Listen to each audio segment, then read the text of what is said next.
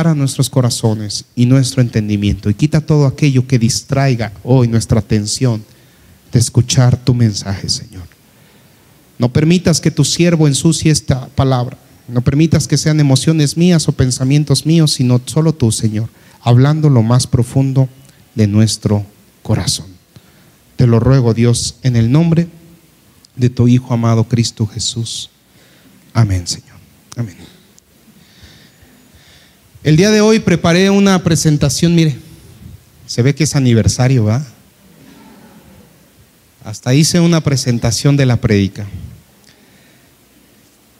Este fin de semana, el sábado, iniciamos hablando de la visión de la iglesia. ¿Y la visión cuál es? ¿En dónde está escrita? Mateo 28, 19. Que dice el verso, id y haced discípulos a todas las naciones, bautizándolas en el nombre del Padre, del Hijo y del Espíritu Santo, y enseñándoles a que guarden todas las cosas que Él os ha mandado. Y Él estará y promete estar con nosotros todos los días hasta el fin del mundo. Amén. Bueno, ya algunos ya se lo saben de memoria, otros lo están anidando en su corazón. Pero ese propósito de hacer discípulos no es como cuando uno prepara una sopa maruchan instantáneo. Tiene que vivir un proceso laborioso. Hacer un discípulo no solo es compartir la palabra, que eso es evangelizar, sino que después de que tú le compartes a alguien lo tienes que consolidar. Y después de que lo consolidas lo tienes que capacitar. Y por último lo tienes que enviar. Nada que no haya hecho Jesucristo. Jesucristo alcanzó a sus discípulos, los consolidó con distintas pruebas, viendo milagros, los capacitó en medio de parábolas y enseñanzas de cómo era el reino de los cielos. Y una vez que estuvieron preparados, ¿qué hizo Jesús? Los envió. Hoy vamos a, ver esto. ¿A quién Dios envía? Si me ayuda Ricardo, vamos a darle un clic a la computadora. Bueno, dos clics o otro clic. La flechita hacia abajo mejor. no responde, no hace caso. Eh, ah, está. Bueno. Los hombres a los que Dios envía. Y vamos a tomar unos pasajes. La primera característica que tienen los hombres a los que Dios envía, que son santos, que han sido apartados para Dios y que ha preparado su corazón, es que tienen fe. La gente que Dios envía es gente que tiene fe. ¿Usted tiene fe? A ver, ve al de al lado. ¿Tiene fe el de al lado? ¿Usted cree que tenga fe? Nada más véalo, ¿eh? No le diga nada. Échele ojito. ¿Cree que tiene fe o no tiene fe? Porque la fe se nota, hermano. Yo le he dicho, la fe se nota. Hay gente que nota si tiene fe o no tiene fe. La, fe se ve, se palpa. Vamos a darle otro clic ahí a la computadora, por favor. Vamos a leer unos pasajes. Si quiero que eh, usted me acompañe. Vamos a leer Lucas capítulo 9, del versículo 1 al 6, y después leeremos del 10 al 17. Por favor, acompáñeme ahí. Vamos a entender este mensaje.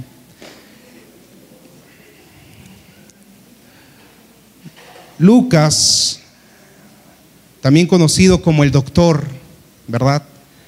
En este proceso de escritura científico, detallado. Él aquí en este capítulo 9 habla de cómo el Señor envía en primera instancia a sus discípulos. Vamos a leer del 1 al 6, dice así. Habiendo reunido a sus doce discípulos, les dio poder y autoridad sobre todos los demonios y para sanar enfermedades. Y los envió a predicar el reino de Dios y a sanar a los enfermos. Y les dijo, no toméis nada para el camino, ni bordón, ni alforja, ni pan, ni dinero, ni llevéis dos túnicas. Y en cualquier casa donde entréis, quedad allí y de allí salid. Y donde quiera que no os recibieren, salir de aquella ciudad y sacudir el polvo de vuestros pies en testimonio contra ellos. Y saliendo, pasaban por todas las aldeas anunciando el Evangelio y sanando por todas partes. El Señor agarra a sus discípulos, ya están preparados, listos, y les da autoridad. Les dice, ahora lo que yo he estado haciendo lo van a hacer ustedes. Ustedes van a ir a anunciar el Evangelio y van a estar sanando a los enfermos. Vamos a pasar al versículo, al versículo 10. Ahí está. Vuelto los apóstoles, le contaron todo lo que habían hecho y tomándolos se retiró aparte a un lugar desierto de la ciudad llamada Bethsaida. Y cuando la gente lo supo, le siguió. Y él les recibió y les hablaba del reino de Dios y sanaba a los que necesitaban ser curados. Ponga atención. Pero el día comenzaba a declinar y acercándose los doce le dijeron, despide a la gente para que vayan a las aldeas y campos de alrededor y se alojen y encuentren alimentos. Porque aquí estamos en lugar desierto. Y escuche la respuesta de Jesús. Él les dijo, dadles vosotros de comer. Y dijeron ellos, no tenemos más que cinco panes y dos pescados a no ser que vayamos nosotros a comprar alimentos para toda esta multitud. Y eran como cinco mil hombres. Entonces dijo a sus discípulos hacerlos sentar en grupos de 50 en 50. Así lo hicieron, haciéndolos sentar a todos y tomando los cinco panes y los dos pescados, levantando los ojos al cielo, los bendijo y los partió y dio a sus discípulos para que los pusiesen delante de la gente. Y comieron todos y se saciaron y recogieron lo que les sobró, doce cestas de pedazos. Mira hermano, aquí hay una enseñanza que cuando uno lee en esta cronología de tiempo pareciera irreal, y le voy a decir por qué. Los discípulos habían experimentado no solo ver a Jesús hacer milagros, sino que ellos mismos ya habían hecho milagros, ya habían sanado enfermos y ya habían predicado el Evangelio. Y entonces ahora se hallan en una situación donde una multitud, dice la palabra que eran cinco mil hombres, no están contando mujeres y niños. Algunos estiman que eran cerca de 15 mil personas, 15 mil personas que estaban alrededor de Jesús y que los doce discípulos les dicen, Señor, despídelos para que vayan, porque aquí no hay nada que comer. Y Jesús les dice, ustedes alimentenlos. ¿Cuál fue la primera reacción de los discípulos? Y por eso les digo que es inverosímil y parece irreal. Dijeron, ¿cómo? Es imposible, a no ser que vayamos y les compremos para tanta gente. Se volvieron economistas ahí. ¿De dónde vamos a sacar tanto?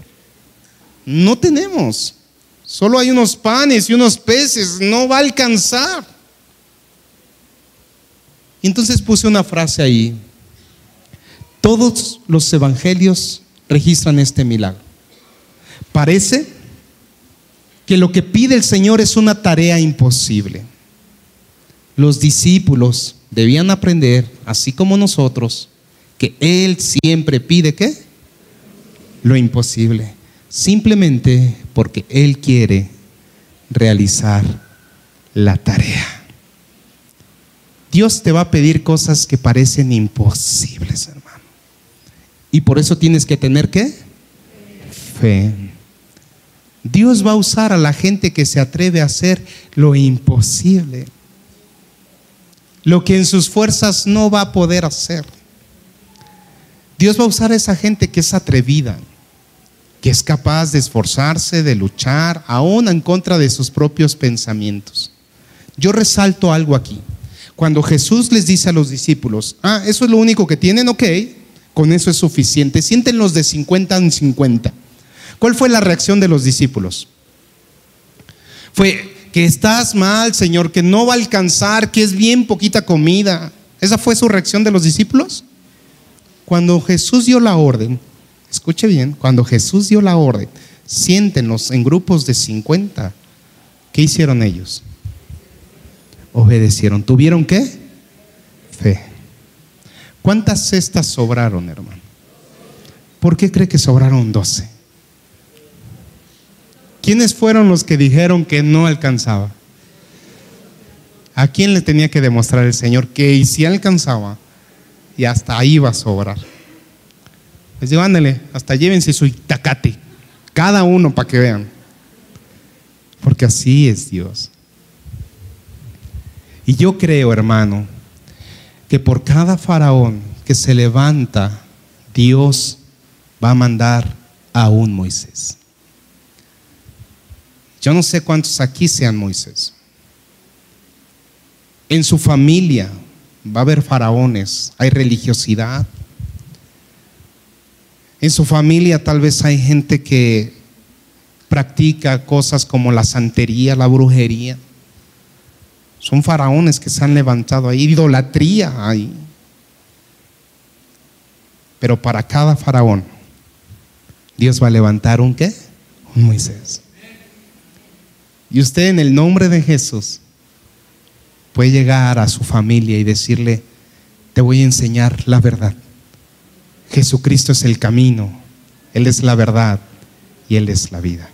Y tal vez usted piense, no, pero es que es imposible, mi abuelita es, híjole, hueso colorado. No, no, quitarle esas ideas a mi abuela, a mi abuelo, a mis tíos, a mis primos. No, si son de los que hacen fiesta en el pueblo para los santos y ahí llevan cargando hasta el Judas Tadeo, todo. No, es imposible, mi familia está perdida. Ah, dale un clic, por favor. Pues, ¿qué crees? Pues para cada Goliat, Dios va a levantar a un David. También vas a tener que pelear. La, pelea de la fe, ¿no? No agarrarte a golpes de, ah", o a bibliazos, ¿no? ¡Pah! Bibliazo santo. No, hermano. Dios va a emplear a los hombres de fe para que vayan y derriben lo que se está levantando alrededor. No, pastor, es que mi colonia es sangrienta, violenta. No, es que ahí donde vivo, pastor, la delincuencia. ¿Y, sabes por qué Dios te puso ahí? ¿Sabes por qué Dios te trajo ahí? Hay gente que nos ha preguntado, pastor, ¿por qué aquí la iglesia se hubiera ido un poquito más para Polanco, más nice. O hasta Azcapotzalco aquí no está tan feo por allá, pero ahí, Torreblanca, entre la Huichapen y la Pensil, no hombre, ahí amanecen muertos. Porque para cada Goliat, Dios busca un David. Y Dios nos levantó aquí, hermano. Y ni modo, aquí floreceremos, dice el Señor, y el entorno cambiará y la gente se convertirá a Cristo y le reconocerá. Porque dice su escritura que toda rodilla se doblará delante de Él. ¿Lo cree? Tenga fe, su familia será alcanzada para el Señor. Pero ¿quién les va a predicar? Pastor, ¿puede ir conmigo a mi casa? ¿No? ¿Me acompaña, pastor? ¿Quién va a alcanzar a sus vecinos? A sus compañeros de clase, a los del trabajo. No, pastor, si esos del trabajo son el, diablo encarnado. Más fácil que ellos me convenzan a mí que yo a ellos. y sí lo creo, hermano. Algunos caen en esas redes.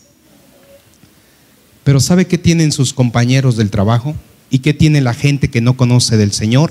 Dale un clic, por favor. Tienen hambre. Y han buscado saciar esa hambre. Son felices, tienen hambre, están buscando. Algunos con conocimiento, otros con diversión, otros con distracciones, están buscando, tienen hambre, pero el Señor para cada hambriento enviará a un discípulo. Dios. Es a Dios en tu vida.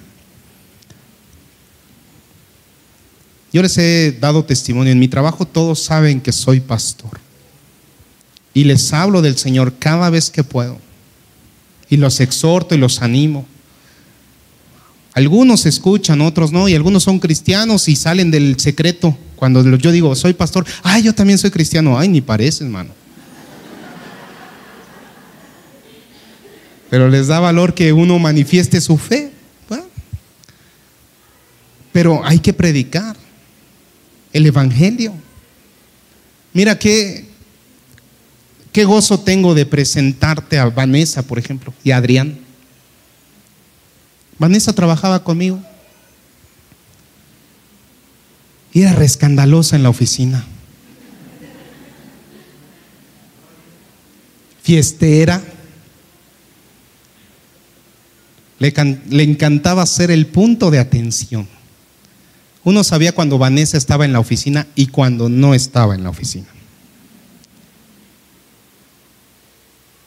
Y la primera conversación que tuvimos ¿Saben qué me dijo ella? Los cristianos me caen mal. Odio a los cristianos, son fanáticos. Y yo, ah, mm, Vanessa, soy pastor. Y nada más vi que, mm, bueno, no todos los cristianos, no todos los cristianos.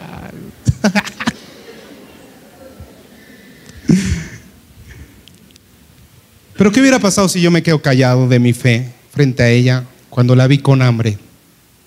¿Qué hubiera pasado si cuando yo vi su necesidad en su matrimonio y ellos han compartido su testimonio, estaba roto, se estaban separando y yo hubiera sido indiferente ante esa hambre de ella? Pero aún así con hambre, perdón que te ventané tanto, ¿eh? Pero sabes que es en buena lid. Aún con hambre y necesitada del Señor, ¿Usted cree que fue fácil que ella llegara aquí? Me ponía mil pretextos. No, no, no, es que, no, no, es que, no, y así, no, y no, y todo era no, no. Por fin un día vino un domingo, me hizo mil preguntas, oye, si no llevo Biblia, ¿me van a decir algo? Y llegó ahí como pegadita a la pared, así como que se sentó hasta allá atrás. Y yo le dije, búscame ahí, a, platicamos. Eh". Y como llegan todos en la alabanza, ella sentadita, así no. No sabía ni qué onda. Y después me dijo, eso, eso de la alabanza como que no es mi onda. Pero lo que no recuerda es todas las veces que yo la vi bailar en las fiestas de la empresa. Y cuando me dijo eso no es mi onda, dije, ah". es tu onda, pero más onda tuya que mía. Pero hoy me gozo de verla, no solo sirviendo al Señor, tienes tres citas de estudio. Ahí vi, tus escuditos ahí en Juan Adrián y su esposo.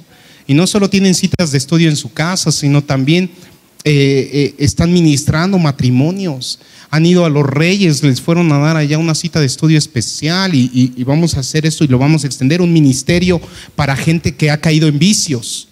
Adrián tiene experiencia en el tema y, va a compartir una, una, cita de estudio específica para gente que, ha pasado por alcohol, por drogas o tiene algún tipo de, de vicio. Eso es una bendición, hermano.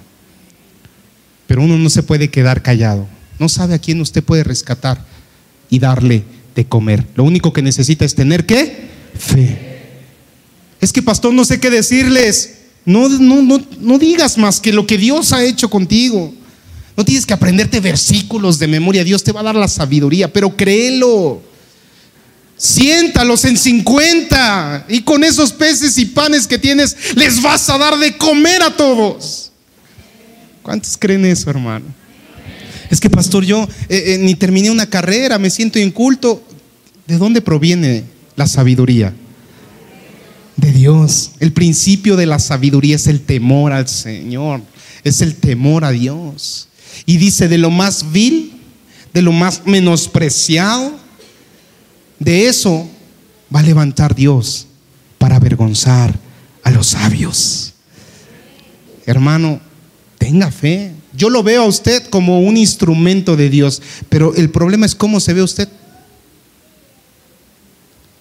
¿Cómo se ve frente a sus compañeros del trabajo? En la escuela, en su casa. Cómo mira a su familia, dice, ay, mi familia, no, no menosprecie lo que tiene, sea poco, sea mucho.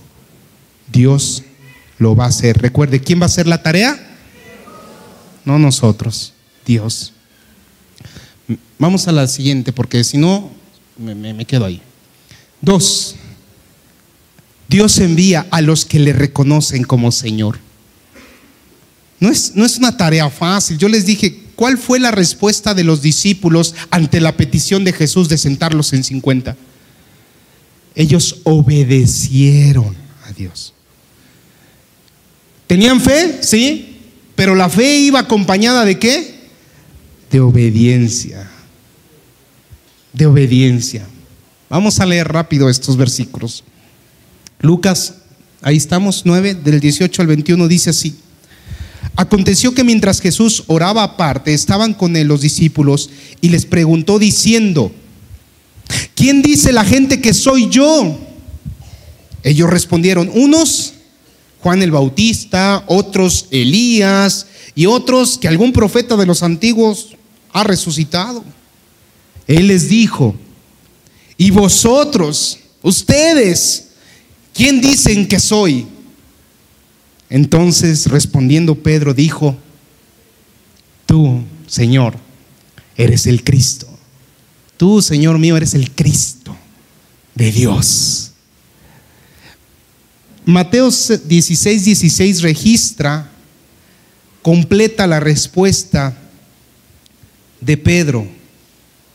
Léalo conmigo rapidísimo. Dice, respondiendo Simón Pedro dijo, tú eres el Cristo, el Hijo del Dios viviente. Wow.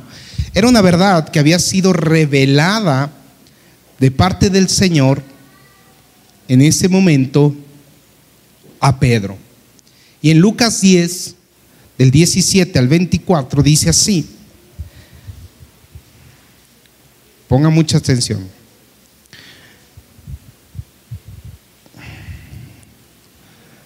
En el capítulo 10 Dios manda a otros 70 a evangelizar y ellos regresan y dicen el verso 17, volviendo los 70 con gozo, diciendo, Señor, aún los demonios se nos sujetan en tu nombre. Y les dijo, yo veía a Satanás caer del cielo como un rayo.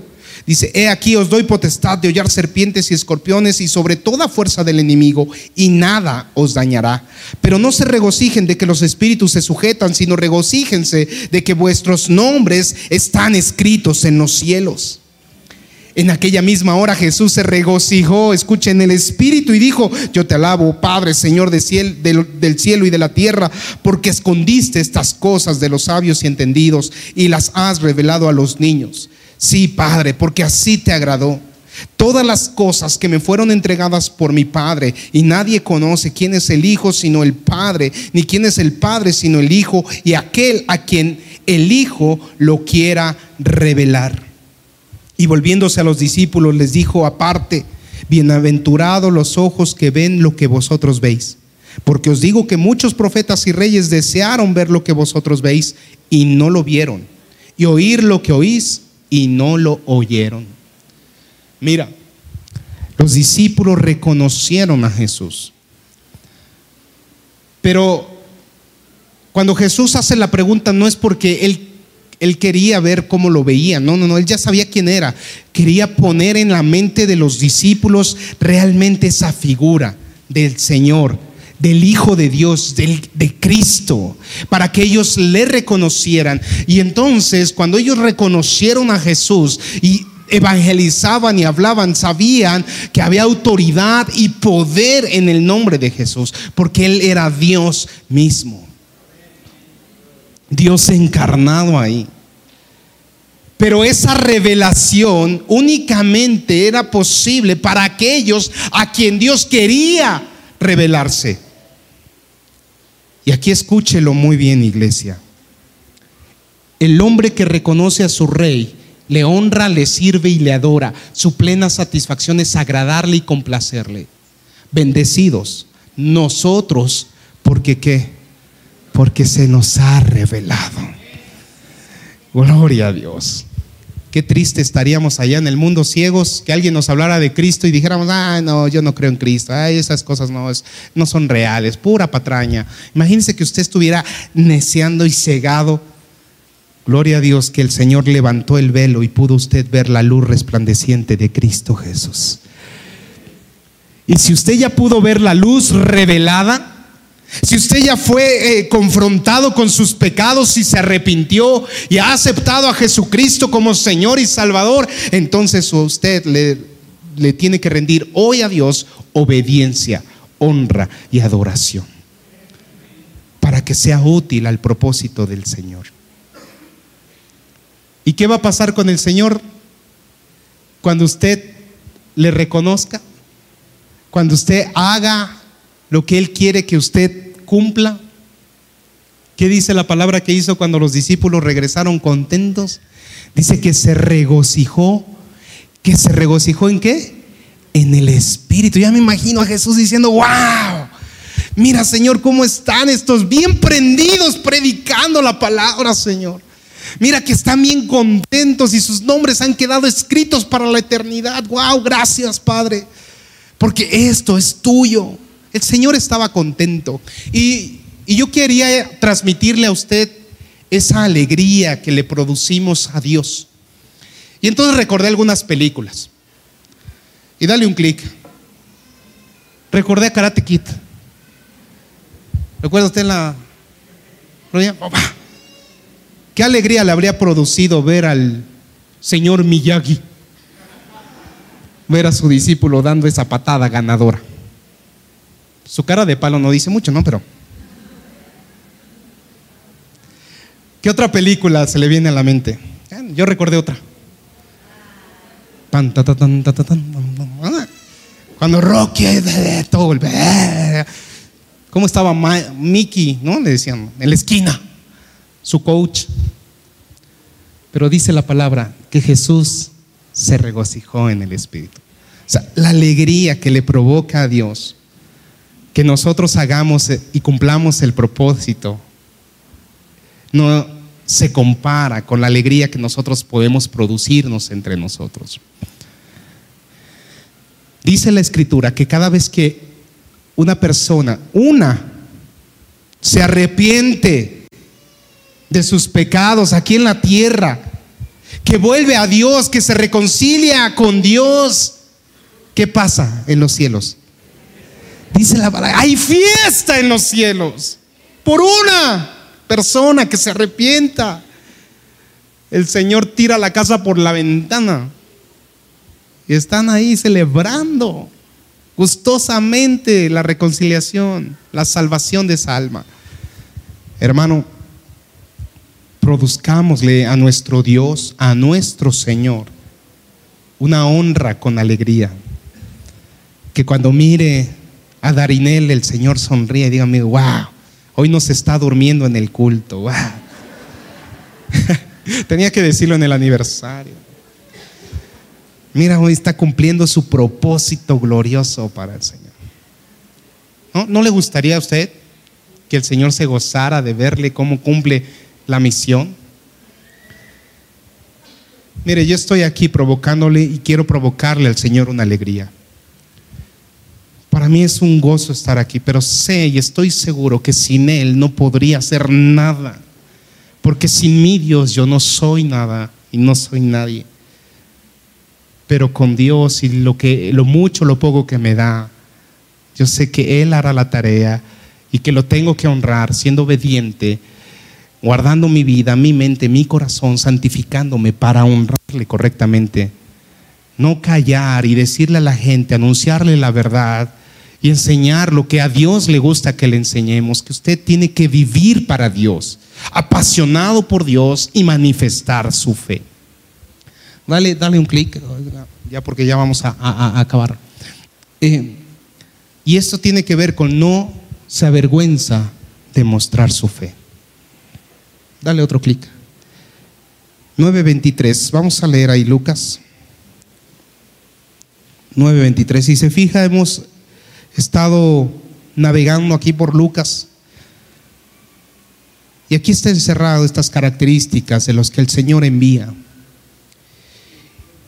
Y decía a todos, si alguno quiere venir en pos de mí, niéguese a sí mismo, tome su cruz cada día y sígame.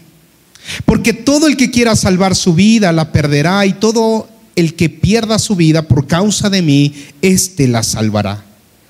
Pues, ¿qué aprovecha al hombre si gana todo el mundo y se destruye o se pierde a sí mismo? Porque el que se avergonzare de mí, escuche muy bien, y de mis palabras, de éste se avergonzará el Hijo del Hombre cuando venga en su gloria. Y en la del Padre y, en, y de los santos ángeles. Pero os digo en verdad que aquí hay algunos de los que están aquí que no gustarán la muerte hasta que vean el reino de Dios. Ya hablaré un día de, de, de ese versículo que a algunos les causa confusión, pero la posición del hombre que ha sido salvo será siempre manifestar en todo lugar, en todo tiempo y ante cualquier persona su fe. El verdadero cristiano, el que ha nacido de nuevo, el que su nombre está escrito en el libro de la vida, no tiene miedo de decir soy cristiano. Me enorgullezco de ser cristiano y predico el Evangelio de Cristo. Porque reconoce en el fondo de su corazón que el Evangelio es poder. Tal vez locura para los que no lo conocen, pero para los que creemos creído en Jesucristo, es poder de Dios, dice su palabra. Así que yo quiero que usted se atreva a vivir esa fe expuesta. No la oculte, mi hermano. No la oculte tratando de pasar desapercibido en este mundo, hablando como habla la gente que de su entorno, ni hablando como sus amigos o haciendo las mismas cosas que sus amigos. Usted manifieste su fe. Mire, yo traigo esta pulsera que dice Dios de pactos.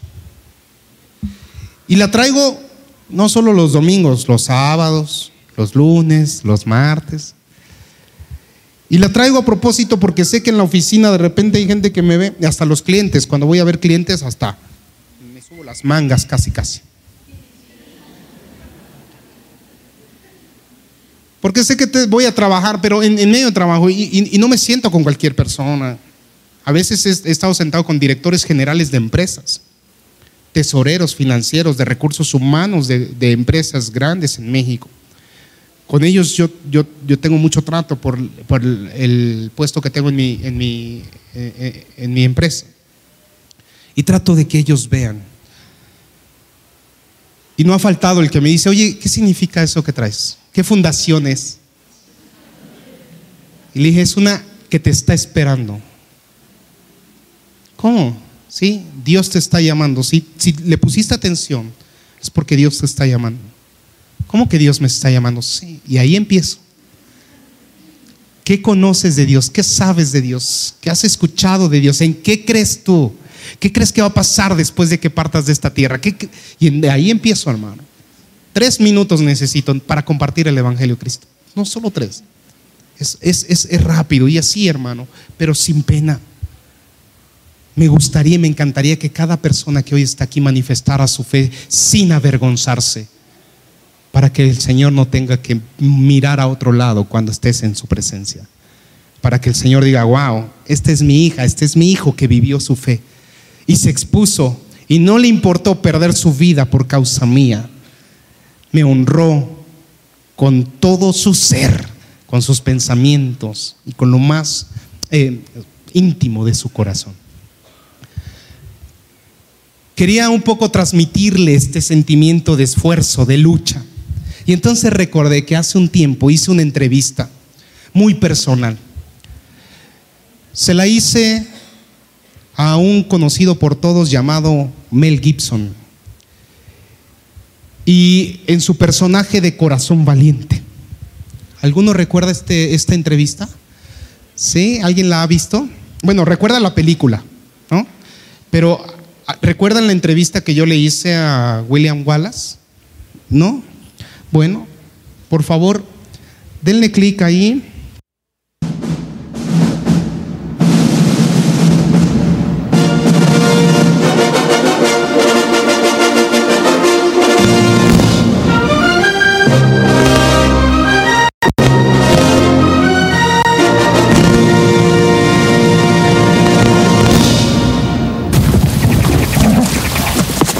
Buenas noches, señor. Buenas noches.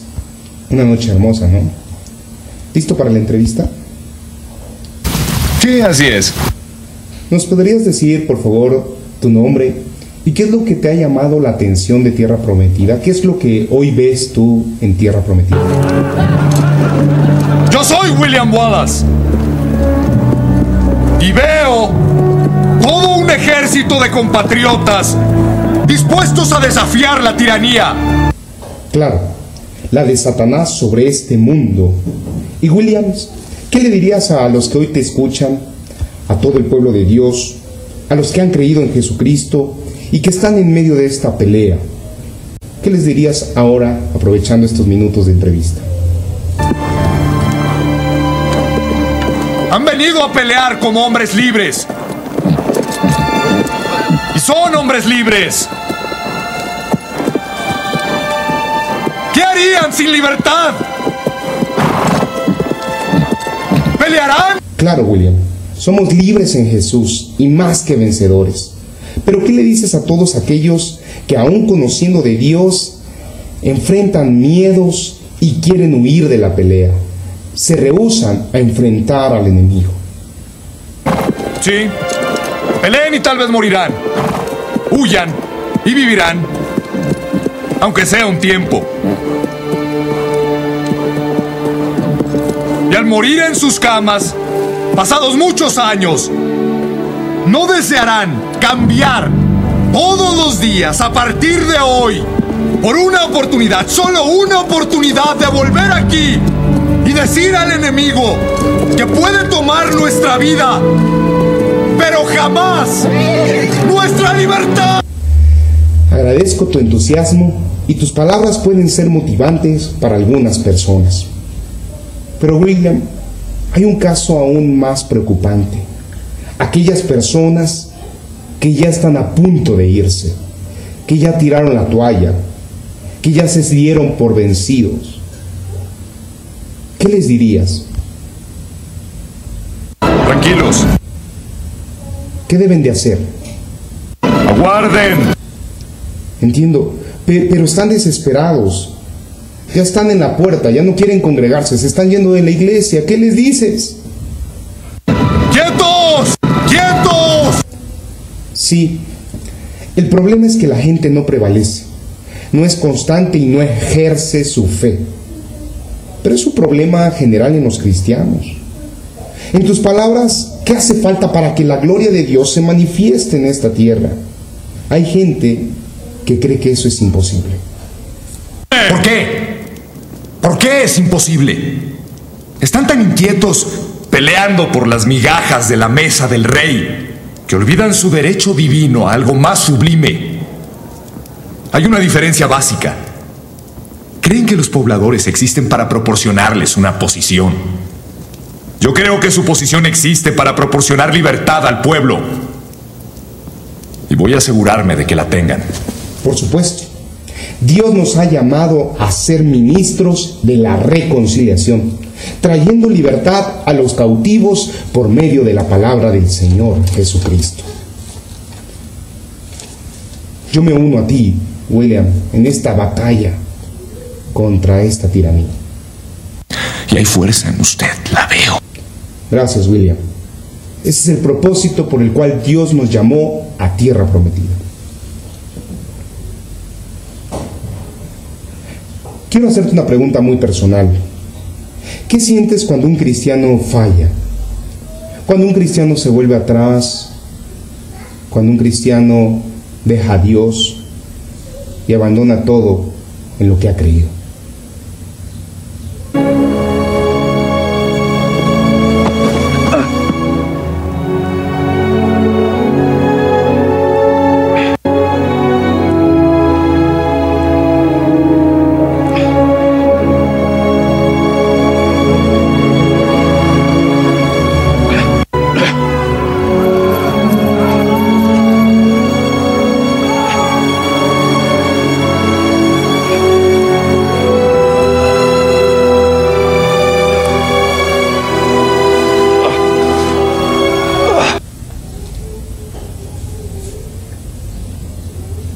Sí, te entiendo. A veces no lo podemos comprender y es muy doloroso. Pero se necesita gente valiente para esta batalla. Aunque para serte sincero, a nadie le gustaría morir. A nadie le gustaría pasar lo que pasó el mártir Esteban, lo que vivió Pablo o el apóstol Pedro. Sinceramente, William, a mí tampoco me gustaría ser un mártir. Ni yo. Quiero vivir. Quiero una esposa e hijo. ¿Eso quieres? Así es. Se lo he pedido a Dios. Entiendo, William. Entiendo que uno debe de perseguir sus sueños personales. Pero tú no eres un hombre que solo te quedas ahí. Hay gente que le pide a Dios cosas, anhelos, pero se queda ahí y no le ofrece nada a Dios. Tú en cambio estás luchando por un sueño de libertad, aquellos que están cautivados por este mundo. Pero ese es un sueño difícil. Un sueño, solo... ¿Qué es lo que hemos estado haciendo? Vivir ese sueño. Tiene razón, estamos viviendo ese sueño. Es una realidad la que hemos estado peleando día a día.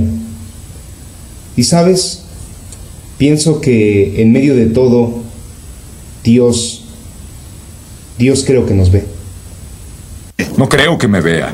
Sé que lo hace. Correcto, William. Así es. No hay nada oculto para Dios. Él en todo momento nos está viendo.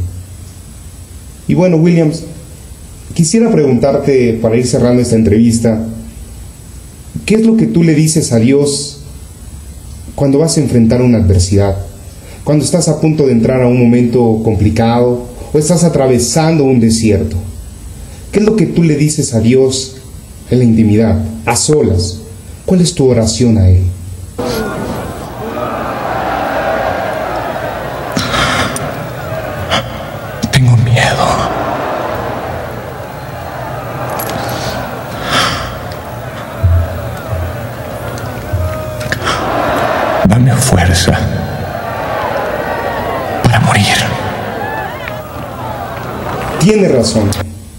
Morir a uno mismo.